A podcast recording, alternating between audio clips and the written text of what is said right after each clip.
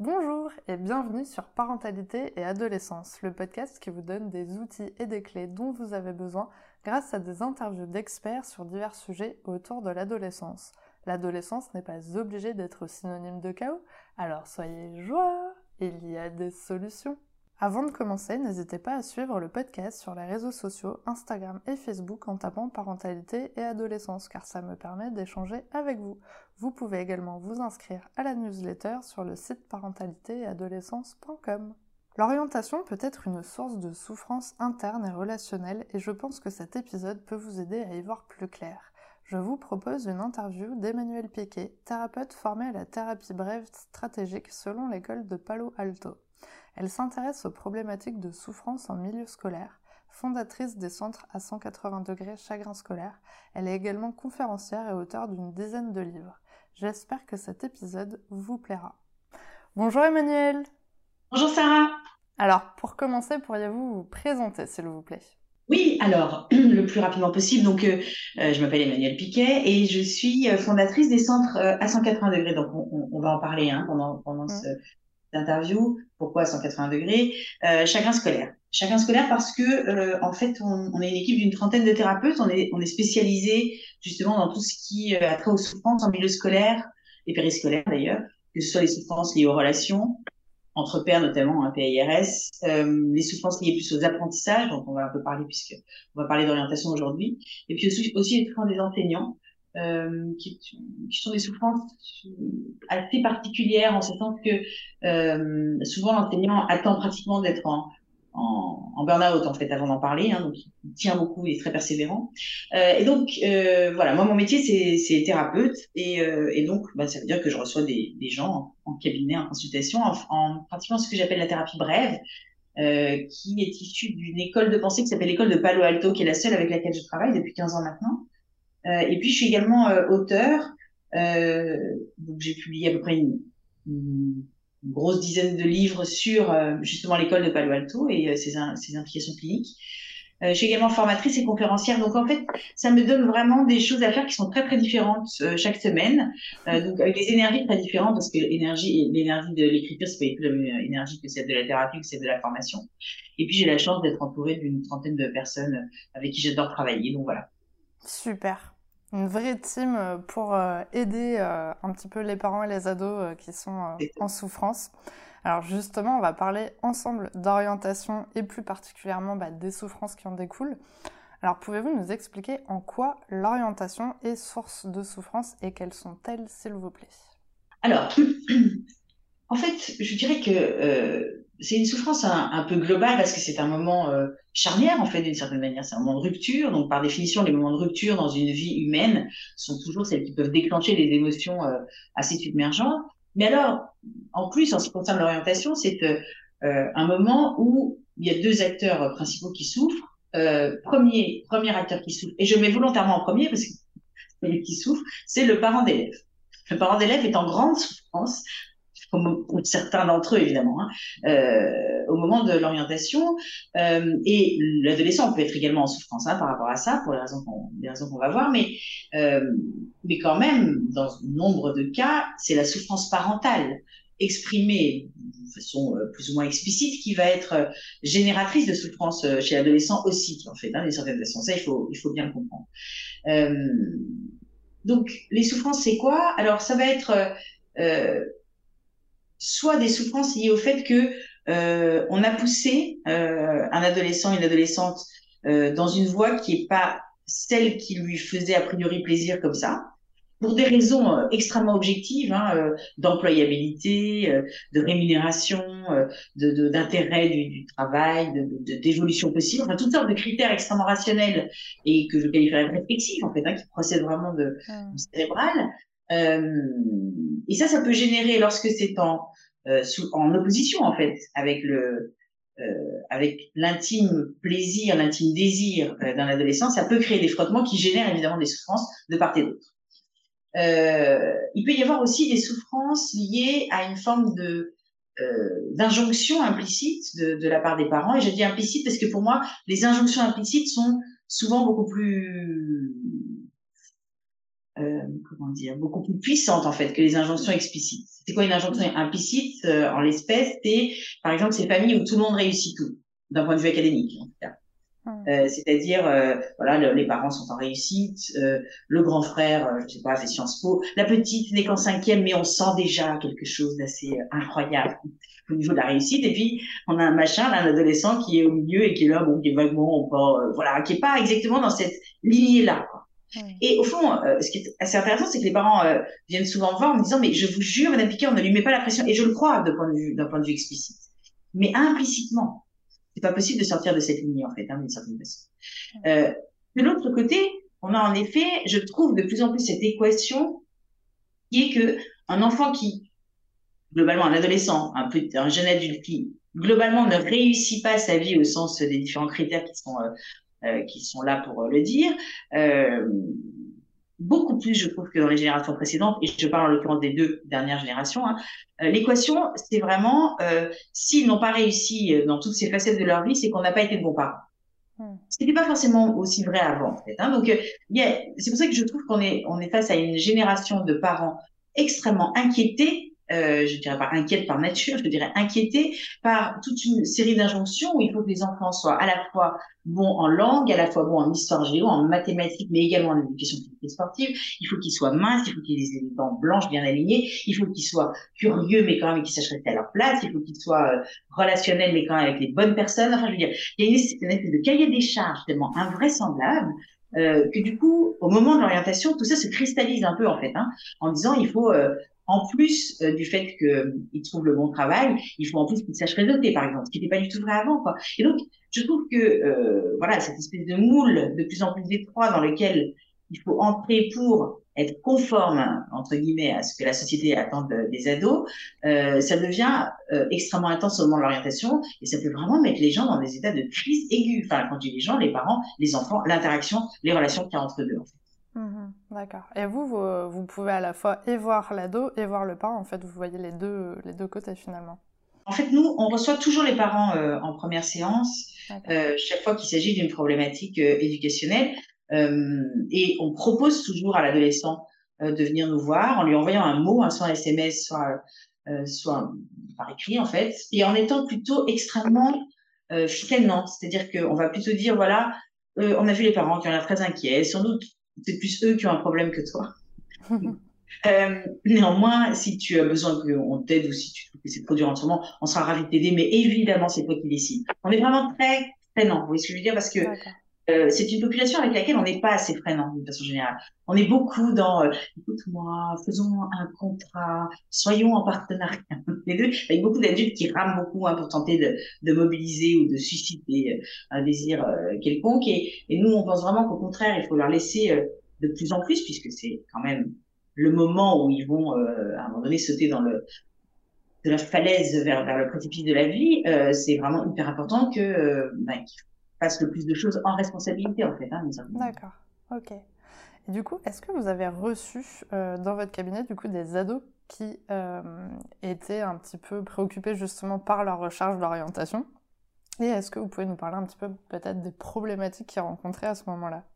Alors, les majeurs, les deux majeurs, je dirais, c'est, comme on le disait juste avant, les adolescents qui euh, n'ont pas envie de faire une filière ou qui ont envie de faire une filière, et, euh, et qui sont compris en fait par euh, des, des, parents souvent, peut-être aussi des enseignants, mais des parents qui par amour, bien entendu, par amour, par et par inquiétude, sachant que le cocktail amour-inquiétude, il est d'une façon générale pas terrible, que ce soit dans le couple ou dans la dans la parentalité, je trouve. Et donc du coup, il y a une forme d'inquiétude immense, d'amour immense, qui font que qui, font que euh, ces deux mélangés, euh, euh, ben, ça donne lieu à des à des incompréhensions en fait, et à au fond un espèce de combat très douloureux, je trouve, entre d'un côté, comme on le disait tout à l'heure, quelque chose de très rationnel, de très euh, rigoureux, de très euh, oui, de très cérébral, et de l'autre côté, un désir qui est celui de l'adolescent qui est pas pris en compte en fait, ou un non désir qui est pas pris en compte. Or, je pense moi que l'activité professionnelle, tout comme l'activité académique, dont elle est finalement la sœur aînée, l'activité professionnelle donc ça procède de l'intime, ça procède du désir. Je veux dire, euh, c'est pas euh, c'est pas quelque chose qu'on peut on peut pas dire. Euh, un, un ado, tout comme un enfant d'ailleurs, ou un adulte, on peut pas dire tu devrais avoir envie de faire ça. Je veux dire, ça n'a pas de sens. C'est une injonction paradoxale. C'est-à-dire qu'on vient, d'une certaine manière, se mettre entre l'adolescent et le monde, entre l'adolescent et son désir lui-même. Et ça, ça dérègle, en fait, d'une certaine façon. Et donc, cette première souffrance, c'est une souffrance, je dirais, plus interactionnelle, euh, entre, un, entre des adultes, je le redis, et je ne suis pas du tout en train de leur lancer la pierre, à la fois très inquiets et très aimants, et euh, des adolescents qui euh, sont pas dans exactement le moule que euh, estime euh, être le bon pour eux.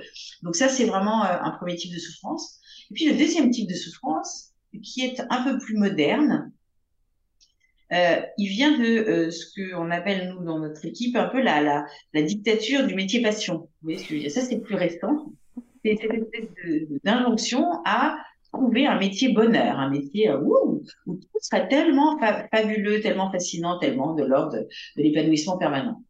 Et alors, euh, bon, déjà, moi, je, je pense qu'il n'y a pas de métier comme ça, en fait, très sincèrement. Je pense qu'à minima, il y a 20 à 25 d'un métier qui est, qui est, pénible. Enfin, je veux dire, c'est qui est pénible, inintéressant, euh, pas, passionnant, enfin, etc. Et c'est pas très grave. Enfin, je veux dire, c'est pas. En tout cas, le métier pure passion, moi, je trouve que c'est un idéal qui est très écrasant, en fait, hein, parce que du coup, euh, je, rencontre des ados vraiment qui se disent, mais, euh, mais en fait, euh, ma vie va être horrible si, si j'ai pas de métier. Alors, heureusement, il y a une autre tendance en ce moment qui est encore plus moderne, qui est plutôt à dire on peut prendre du plaisir ailleurs que dans le travail. Hein, et le travail peut être finalement quelque chose d'assez limité, euh, à la fois dans le temps et dans l'énergie qu'on y consacre et dans l'investissement qu'on y met. Quoi. Il n'empêche qu'il y a quand même encore euh, des ados qui se disent il faut vraiment que je trouve un métier qui me plaise et qui essayent plusieurs métiers, mais pas exactement jusqu'au bout, ou qui réfléchissent à différents métiers et, et, qui sont, encore une fois, que dans leur cerveau et pas dans le corps. Et moi, c'est pour ça que j'aime bien, moi, prendre des stagiaires de troisième, parce que je trouve que, je trouve que c'est en, en touchant du doigt ce qui se passe, en expérimentant en vrai ce qui se passe dans un, enfin, en vrai, en tout cas, étant à côté de quelqu'un qui l'expérimente en vrai, qu'on peut commencer à toucher des choses, à ressentir des choses, quoi. Et euh, donc, tout, tout, tout, tout, notre métier consiste dans ce genre de situation à, à faire en sorte que euh, qu'ils lâchent en fait cette espèce d'obsession du métier euh, passion et qui se disent euh, alors si j'enlève le côté passion, comment est-ce que je pourrais choisir un autre métier? Presque en prenant des indicateurs beaucoup plus vulgaires quoi, comme mmh. celui de la rémunération par exemple ou euh, du temps libre parce que euh, parce que le fait d'être bloqué sur ça paradoxalement, alors qu'on a l'impression que c'est une injonction très positive, hein, vous êtes d'accord avec moi, hein, on a l'impression que c'est une injonction très positive de dire ce qui compte, c'est que tu t'éclates dans ton métier. Le problème, c'est que c'est difficile de dire, ça veut dire quoi s'éclater dans un métier quand on a 17 ou 18 ans, en fait.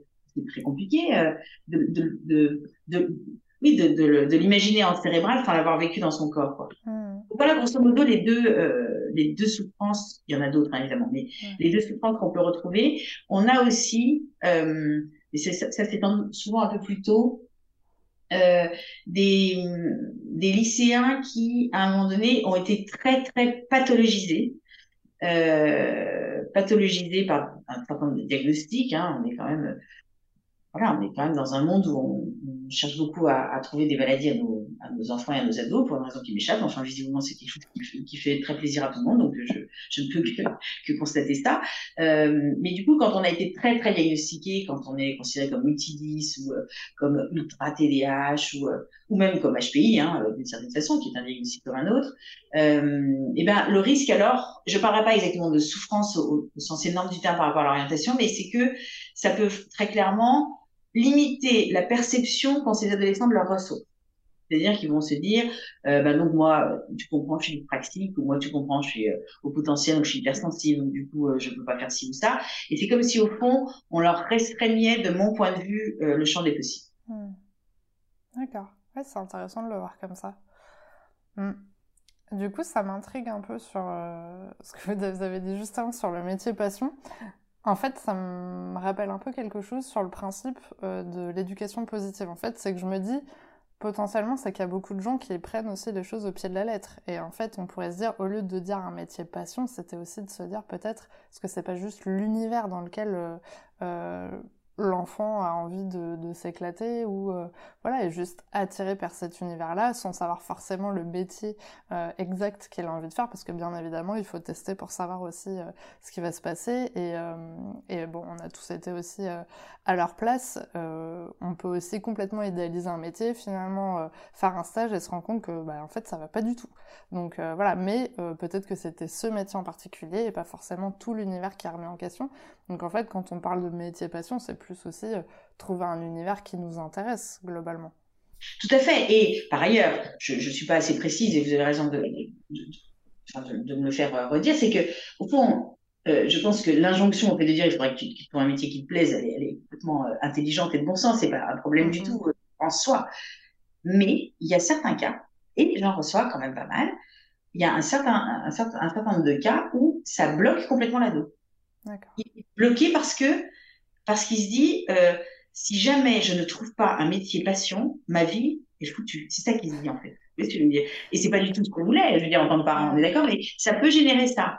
Et comme moi, mon métier, vraiment, ça consiste au fond, avec l'école de Palo Alto, à identifier avec les, les gens ce qu'ils ont mis en place, avec mes patients, ce qu'ils ont mis en place pour tenter d'aller mieux, pour tenter de résoudre un problème, et qui n'a pas fonctionné parce que du coup, une fois que j'ai identifié ça, je les aide à faire exactement l'inverse, en fait, d'une certaine façon. C'est ça mon métier. Hein. C'est pour ça qu'on s'appelle à 180 degrés. C'est parce que l'école de Palo Alto, hein, dont je parlais en introduction, l'école de Palo Alto qui a été créée dans les années 50 euh, aux États-Unis, est une école où, un certain nombre de, scientifiques se sont euh, réunis, enfin en amont de cette école, se sont réunis pour pour au fond réfléchir à ce que serait euh, une communication fonctionnelle à ce qui euh, fait que certaines relations sont euh, très apaisantes, euh, très revigorantes d'une certaine manière, et que d'autres relations, au contraire, sont extrêmement dysfonctionnelles, en ce sens qu'elles font souffrir l'une ou l'autre des deux parties. Et, et, donc, vraiment, nous, notre métier, en fait, en tant que thérapeute palo-altien, c'est vraiment d'apaiser les relations, en fait. mais les relations avec soi-même, les relations avec les autres et les relations avec le monde. Euh, et en l'occurrence, euh, ben, je trouve vraiment que les souffrances liées à l'orientation procèdent souvent euh, de relations entre soi et soi-même, hein, c'est-à-dire des injonctions très fortes, euh, des auto-injonctions ou des injonctions euh, que les parents ont données et qu'on se transmet à soi-même. Et puis aussi des interactions douloureuses, comme on disait, quand il peut y avoir en effet euh, conflit au niveau du, du, désir de l'un, l'adolescent, et de la volonté de l'autre, le parent. Mmh, D'accord. Ok, c'est un peu plus clair. Mais oui, effectivement, après, euh, ça peut toujours euh, mettre des petits blocages ou des petites barrières. Et puis, dans tous les cas, ça, on le vit aussi euh, tout le long de sa vie. On est les premiers à se mettre nos premières barrières. Donc, même ça, ça m'étonne pas. effectivement, c'était intéressant aussi de voir le fait d'être diagnostiqué, que ça pouvait aussi engendrer aussi des blocages pour la suite. c'est vrai que ça, c'est intéressant aussi de le le mettre en avant et on le ressent aussi pas mal euh, euh, en ce moment justement ce besoin aussi de, de trouver de, de, se coller un petit peu des étiquettes finalement aussi euh, c'est ça qui, qui, fonctionne. Mais ce qui est intéressant c'est que moi je, je le vois aussi d'un autre côté beaucoup de dyslexiques par exemple qui ont écrit des livres et, et justement qui montrent que c'est possible. Donc en fait voilà je pense qu'il faut aussi bah, après ça, je pense que c'est votre métier, hein, de montrer aussi euh, bah, le côté positif et, euh, et, de trouver des solutions euh, face à ça et de leur expliquer que finalement c'est eux-mêmes qui se mettent peut-être des barrières ou qui se font des blocages, alors qu'il y a aussi plein de belles choses qu'ils peuvent faire malgré le fait qu'ils qu soit telle ou telle qu'ils aient telle ou telle spécificité, c'est aussi des richesses et, et ça c'est intéressant aussi de, de le mettre en avant. Oui, le seul, le seul, risque, je trouve, par rapport à ça, et parfois, encore une fois, c'est exactement pareil que pour le métier passion, hein, c'est-à-dire que, euh, je veux dire qu'il y a plein d'enfants diagnostiqués qui ne souffrent pas. Euh, je pense qu'il y a du surdiagnostic quand même. Hein. On a tendance quand même à y aller très très vite sur le diagnostic un peu à l'intérieur de l'enfant, alors même que je pense qu'on pourrait plus utilement diagnostiquer ce qui se passe d'un point de vue interactionnel autour de lui, dans son contexte, etc., avant d'aller poser un diagnostic qui n'est pas psychodégradable d'une certaine manière. C'est-à-dire que même si euh, on peut en effet dire, voilà, tu n'es pas que ça, il y a quand même quelque chose de très, euh, de très marquant, puisque ce sont quand même des diagnostics qui font partie euh, du spectre du handicap. Hein, je veux dire, on ne regarde pas un enfant handicapé, et on regarde pas son destin et son avenir comme on regarde un enfant valide. Enfin, je faut quand même être clair là-dessus, c'est pas neutre d'une certaine façon. Euh, et au fond, là vous avez parfaitement raison, c'est que le risque, euh, c'est plutôt celui de l'essentialisation, c'est-à-dire des, enfants qui vraiment euh, considèrent que par essence, ils sont euh, plus pratiques qu'autre chose ou plus HPI qu'autre chose, alors que comme vous le dites parfaitement bien, ils font tellement un milliard d'autres choses. Ouais, ouais. Et alors du coup, comment un parent peut accompagner son ado sur, dans son orientation? Est-ce que il y a des petites astuces que vous avez à nous donner là-dessus? Alors, en fait, moi, je me pose, vous l'avez compris, vraiment euh, au moment où il y a problème, hein, puisque moi, mon métier, c'est de résoudre des problèmes. Donc, euh, pour tout ce qui fonctionne, il faut surtout rien changer. C'était déjà la première chose, vraiment. Enfin, je veux dire, euh, quand, non, mais quand on a l'impression que c'est fluide et que, comme vous le disiez, il y a quelques petites difficultés, des, voilà, des, des, discussions, des débats, etc., mais que ça va, surtout, on ne change rien, on ne touche rien. En revanche, quand on, a le sentiment que ça commence euh, à devenir problématique au sens relationnel du terme, que ça commence à créer éventuellement des, des refus d'obstacles, hein, euh, des, pannes, euh, des pannes scolaires par exemple, ou des, des, espèces d'angoisses complètement submergentes et paralysantes en fait au moment par exemple des évaluations. Là alors c'est euh, c'est extrêmement important en effet de, de, de se dire qu'est-ce que je pourrais faire d'autre parce que évidemment ce que je fais fonctionne pas très bien. Quoi, mmh. Alors évidemment nous on est vraiment des artisans, c'est-à-dire que chaque cas est profondément différent et j'ai absolument zéro mode d'emploi sinon je serais au Maldives. Euh, comment en sorte que l'orientation se passe bien, je, je, je, ne sais pas faire.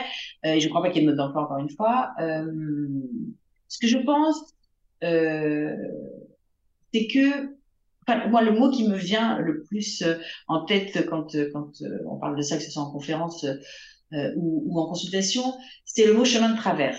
C'est-à-dire que je, crois que je, crois qu'il ne faut pas avoir peur des chemins de traverse. C'est-à-dire que pour moi, la rigidité la plus génératrice de souffrance chez un certain nombre de parents, et je le redis, je les comprends parfaitement, c'est de vouloir absolument que l'enfant prenne l'autoroute.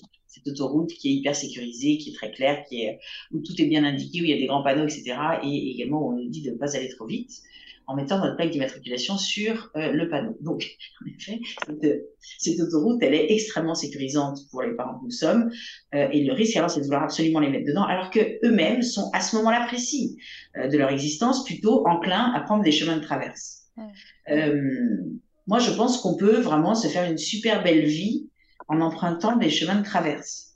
Mais pour emprunter ces chemins de traverse, et je pense que euh, vous en êtes un exemple parfait, euh, emprunter ces chemins de traverse pour en faire quelque chose, il faut que euh, on y soit accompagné avec de la confiance à minima. C'est-à-dire que on ait des adultes derrière qui disent si ce chemin est le tien, alors je serai à côté de toi pour y cheminer, voilà, de façon paisible. Parce que au fond de moi, au fond de moi, je sais que même si tu prends ces chemins de traverse pour l'instant, je sais que tu vas devenir une, jeune femme, un jeune homme absolument magnifique, je le sais. Et donc, peu importe ce soit par l'autoroute ou par les chemins de traverse.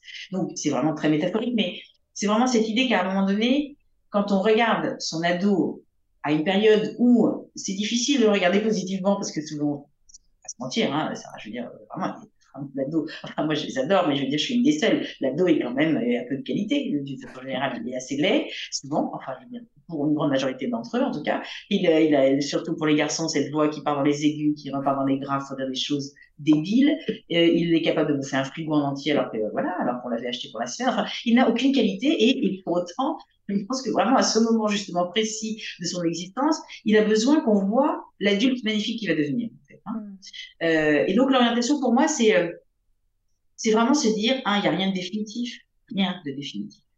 Euh, les chemins de traverse, ils peuvent être remplis de plein de rencontres tout à fait intéressantes, beaucoup plus que, que l'autoroute d'ailleurs à certains moments. Et puis l'autre chose, je trouve qui est hyper importante, de bien de bien avoir en tête, c'est que moi, je rencontre plein d'adultes, de jeunes adultes, qui étaient brillants académiquement et qui sont très malheureux professionnellement. Et je crois qu'il faut euh, un peu démystifier cette euh, équation parce que euh, elle est pas, elle est vraiment pas exactement juste. Quoi. De la même façon, de la même façon, je rencontre plein de, notamment de, jeunes en ce moment, de jeunes adultes qui sont plutôt, plutôt extrêmement bien dans leur basket professionnelle, en n'ayant pas été les brillants sujets qu'on attendait qu'ils soient au niveau académique. Donc encore une fois, cette équation, elle n'est pas, euh, d'ailleurs, elle n'est pas, elle, est vraiment à remettre en cause d'une certaine façon.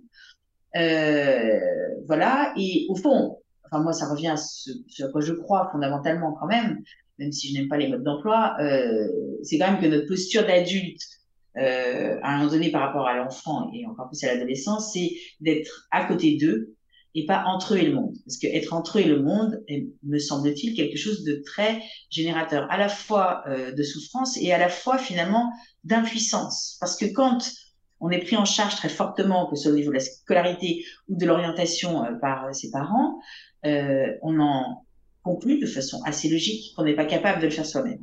Et ça, c'est pas très bon pour l'estime de soi. C'est très juste. Bah, en tout cas, c'était hyper intéressant ce passage sur les chemins de traverse. c'était vraiment parfait. Euh, effectivement, je suis une spécialiste des chemins de traverse. Et moi, je trouve ça passionnant. Mais euh, c'est vrai que c'est euh, des fois, je pense, peut-être stressant pour l'entourage. Et même si euh, bah, on sait que la voie entrepreneuriale, c'est euh, quand même euh, des hauts, des bas. Il y, a plein d'aventures passionnantes, mais aussi beaucoup de peurs et de doutes. je me suis rendu compte il n'y a pas très longtemps, j'ai eu cette discussion avec une amie en lui disant, je pense qu'en fait, c'est dur pour nous, mais c'est pire pour notre entourage. Parce que finalement, nous, un coup ça va, on ressent un mail, euh, d'un coup ça va plus, euh, deux minutes après ça va super bien. Euh, mais eux, en fait, ils, ils, doivent vivre en fait avec ça et toutes ces émotions et toutes ces peurs et, et effectivement aussi pour les parents de se dire mais euh, du coup comment il va gagner sa vie? Est-ce qu'il va s'en sortir? Est-ce que tous les jours euh, il va y arriver? Est-ce que le mois prochain euh, il aura quand même de quoi manger? Enfin voilà ça, ça peut être hyper hyper stressant pour eux. Mais en tout cas de, de mon point de vue c'est vraiment une voie passionnante. Et j'aurais pas pris un autre chemin en tout cas. Et je suis je suis vraiment contente d'avoir pu justement être bien entourée et avoir eu du soutien parce que c'est vrai que effectivement c'est pas une voie euh, facile mais en plus si on n'est pas soutenu et si on n'a pas euh, un entourage euh, qui, qui, est là pour nous aider bah la première la, première embuscade ça va être compliqué déjà d'y passer. Mais mais en tout cas ouais moi je, je trouve que c'est un chemin passionnant et, et voilà et tous ceux qui, qui prendront des chemins de traverse mais éclatez-vous parce que vraiment il y a plein plein de choses à découvrir. Et souvent moi ce que je me dis c'est que des fois on peut prendre un chemin euh, que quelqu'un d'autre n'avait jamais pris, mais ça peut être un super chemin avec euh, justement une issue euh, hyper favorable, alors que tout le monde a respecté le mode d'emploi de quelque chose en particulier et, y arrive aussi. Mais voilà, des fois il faut créer aussi son propre chemin et ça peut aussi très bien marcher. alors comment faire si un ado ne semble pas s'intéresser à son avenir? Est-ce que ça vous est déjà arrivé? Mais oui, ça arrive extrêmement souvent, euh, extrêmement souvent, vraiment, parce que ça les passionne pas du tout. Ce qui les passionne, c'est plutôt l'instant présent, euh, la soirée, euh, voilà, le, le, jeu auquel ils sont en train de jouer. Enfin voilà, c'est ça qui les intéresse. Et on était évidemment pareil. donc oui, bien sûr, ça arrive très souvent et ça arrive beaucoup pour des adolescents que les parents prennent beaucoup en charge en fait, parce que parce que c'est logique en termes de conséquences. C'est-à-dire que, euh, au fond, euh, je trouve que ce désir d'un désir d'avenir, voilà, pris comme ça, euh, plus il est fort chez les parents et moins il est, fort chez l'enfant. Et au fond, puisqu'on parlait d'injonctions paradoxales, c'est-à-dire des, injonctions qui bloquent en fait hein, les adolescents, l'injonction, la, la, la, pardon, euh, soit motivée, soit motivé, soit mobilisé sur ton avenir, motive-toi, enfin, etc., est une injonction monstrueuse parce que encore une fois, la motivation, c'est intrinsèque.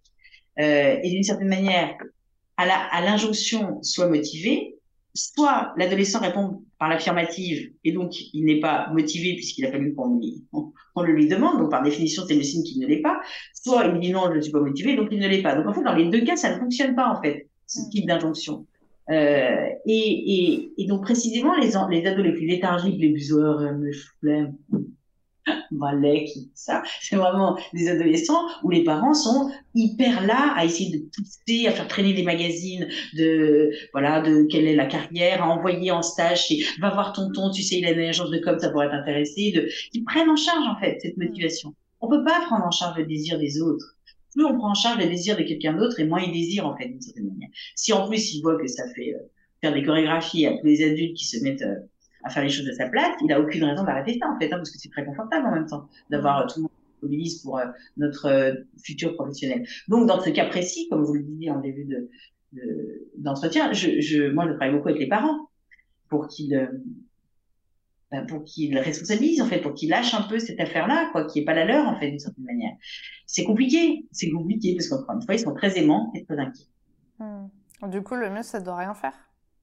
Le mieux c'est de dire, écoute, moi je pense que pour l'instant, tu n'as pas du tout envie d'y réfléchir. Si jamais tu veux réfléchir, je suis à ta disposition. Mais moi, je ne t'en parlerai plus. C'est horrible hein, quand je dis ça au maman. Ça... Mais du coup, je vais lui parler de quoi? Je ne sais pas, euh, de la guerre en Ukraine, euh, de, je sais pas, d'autres sujets, j'en sais rien, des choses que dis peut-être, mais enfin, en tout cas, c'est quand même fou, hein, de se dire à un moment donné, le seul sujet dont, dont parle certains parents, mais encore une fois, parce que rien inquiet, euh, c'est de scolarité et de, et de destinée euh, euh, professionnelle, quoi, et, pas de toute une série d'autres choses qui sont tout à fait passionnantes tout le temps. Et donc, ça veut dire que, ce faisant, il faut prendre le risque, en effet, que pendant un certain temps, l'ado qui va essayer de voir si on est sincère ou pas, va pas du tout, en effet, s'en préoccuper, hein, pour pouvoir nous faire retomber dans notre chorégraphie euh, habituelle. Et donc, c'est très compliqué. Euh, c'est très compliqué pour les parents. La métaphore que qu'on utilise beaucoup euh, et qui est très qui est très touchante en fait, parce que je trouve qu'elle elle exprime vraiment bien ce qui se passe à ce moment précis de l'orientation et puis pour la scolarité d'une façon générale, c'est l'histoire d'un jardinier qui reçoit un jardinier vraiment très très expert qui reçoit une, plante tout à fait originale, très exotique comme ça et très fragile. Et euh, son ami lui dit voilà, il faut t'en prendre grand soin parce qu'elle est très rare. Donc il l'installe à un endroit du jardin extrêmement bien euh, euh, pour elle, quoi, donc aussi bien au niveau du soleil que du vent que de la terre. Et puis il l'accueille, il la met entre deux plantes qu'il aime beaucoup et il dit voilà, tu vas être bien chez nous, etc. Et puis il va se coucher. Le lendemain, il se, se lève, il va la voir et là, il trouve qu'elle a pas bonne mine en fait. Donc euh, donc, euh, il s'assoit à côté d'elle, il commence à lui parler beaucoup pour lui dire, écoute, je comprends, tu vas t'acclimater, ne t'inquiète pas. Il modifie légèrement le terreau. Et puis, euh, et puis, il va se coucher. Puis quand il revient le lendemain matin, elle a commencé à perdre deux feuilles. Donc là, il commence à s'inquiéter terriblement. Il se dit Donc il met deux espèces de chaînes, de, pardon, sein, pardon, euh, avec une playlist pour, euh, pour donc une playlist de, musique classique pour, pour qu'il se sente mieux. Il se rassoit à côté d'elle un peu plus longtemps et puis continue à lui parler. Et puis le lendemain matin, quand il se lève et qu'il va la voir, elle est franchement à l'agonie. Enfin, je veux dire, elle a perdu encore plusieurs feuilles, etc. Et donc là, il est vraiment terriblement inquiet. Et donc, il va voir un vieux sage en haut de la montagne, euh, qui est connu pour ses, euh, pour ses compétences en botanique. Et il lui dit, est-ce que vous pouvez venir? Parce que là, moi, je sais, je sais vraiment plus faire. Donc, euh, le sage rechigne un peu et puis il descend. Il regarde la plante, il, tourne autour d'elle, il regarde la playlist, il dit, elle est nickel, le terreau est parfait, l'ensoleillement, euh, voilà, aucun problème. Il dit, je comprends pas ce qui se passe. Et puis au bout d'un moment, il regarde le jardin et il dit, ah si, je sais. À force d'être sur lui, vous lui avez un peu caché le soleil. Génial. Et bon, en plus, ça donne des bonnes astuces euh, pour ceux qui jardinent, hein. c'est top. c'est ça qui est génial dans ce podcast, c'est que vraiment, on, on peut avoir plein d'infos. Génial. D'accord. Ok. Alors, c'est parfait parce qu'on arrive à la question pour les auditeurs, justement. Avez-vous un message que vous avez envie de transmettre aux personnes qui nous écoutent aujourd'hui? C'est un peu ce que je disais tout à l'heure. Moi, je pense que d'une façon générale, euh, le dernier livre qui est le mien, je pense le met particulièrement en exergue. Euh, c'est votre enfant face aux autres ou votre adolescent face aux autres. Les, autres, ça peut être lui-même, ça peut être les profs, ça peut être l'orientation, etc. Euh, je pense vraiment que ce qui doit nous guider de façon un peu un peu global par rapport à ce sujet-là de l'orientation, c'est vraiment de se dire euh, cet enfant qui est le mien va devenir un adulte magnifique, quelle que soit la façon dont il s'y prend en fait, parce qu'il a les ressources euh, à l'intérieur de lui et parce que surtout je serai là pour l'étayer dès qu'il en fera la demande en fait. Et je pense que si on part de ce principe-là, on accompagne de façon beaucoup plus apaisée cette période un peu complexe. Mmh, D'accord, super. Et alors, pour finir, comment pouvons-nous suivre vos aventures sur les réseaux et vous contacter? Alors, écoutez, on est un peu partout sur la. Enfin, quand je dis on est, je ne me mets pas dedans parce que je suis totalement technophobe. Mais en tout cas, j'ai une équipe fabuleuse qui euh, a mis à 180 degrés.com, donc ça c'est le site, mais a mis à 180 degrés à la fois sur Instagram. Non, c'est Emmanuel Piquet sur Instagram, c'est moi. Sur Facebook, c'est à 180 degrés.com. Euh, voilà, à 180 degrés.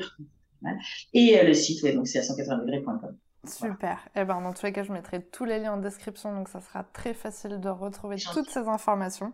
Merci beaucoup d'avoir pris Merci. du temps pour répondre à mes questions et j'espère que ça pourra aider, en tout cas, les parents euh, sur ce chemin euh, périlleux qu'est l'orientation. Merci beaucoup. Merci d'avoir écouté l'épisode jusqu'au bout, j'espère qu'il vous a plu. N'hésitez pas à le partager auprès d'un parent qui pourrait en avoir besoin, de noter l'épisode si la plateforme d'écoute vous le permet, car ça aide le podcast à être référencé et donc à être plus visible pour d'autres auditeurs.